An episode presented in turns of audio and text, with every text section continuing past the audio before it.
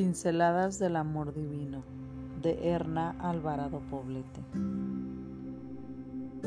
Alabanza a la mujer ejemplar.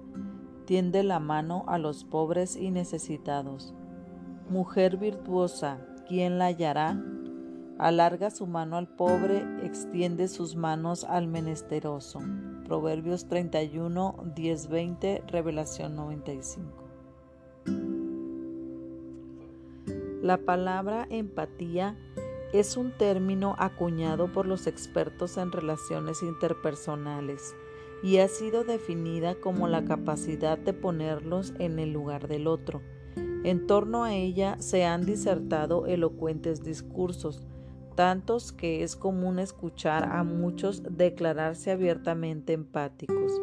Quien lo hace se reconoce como alguien capaz de ser sensible y cálido frente a las necesidades del prójimo. Qué cualidad maravillosa es la de ser empáticos.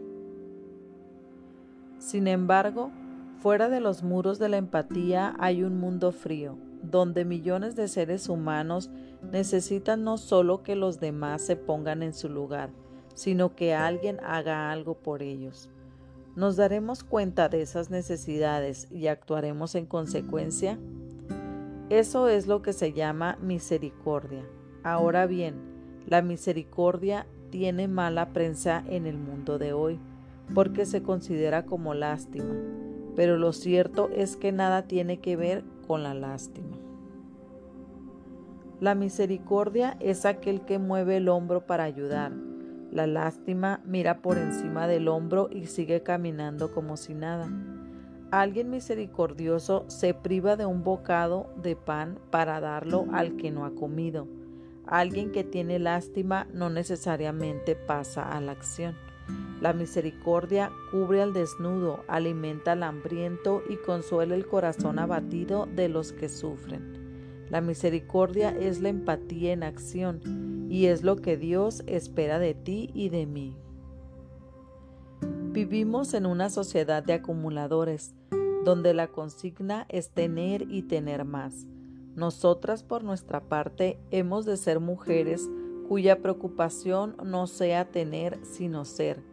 Ser empáticas, misericordiosas, de las que mueven el hombro y alargan la mano hacia el pobre y el necesitado no solo al necesitado desde el punto de vista material, sino también al que tiene necesidades espirituales y emocionales. La dadivosidad ofrece beneficios de doble vía. Por un lado, suplimos las necesidades del prójimo y a la vez experimentamos el gozo de compartir con otros las bendiciones que recibimos de Dios, generando en nuestro fuero interno gratitud que es el ingrediente fundamental de la felicidad. Hoy es un buen día para que tu mano se alargue al necesitado. El primer lugar para comenzar es con los que están en tu hogar.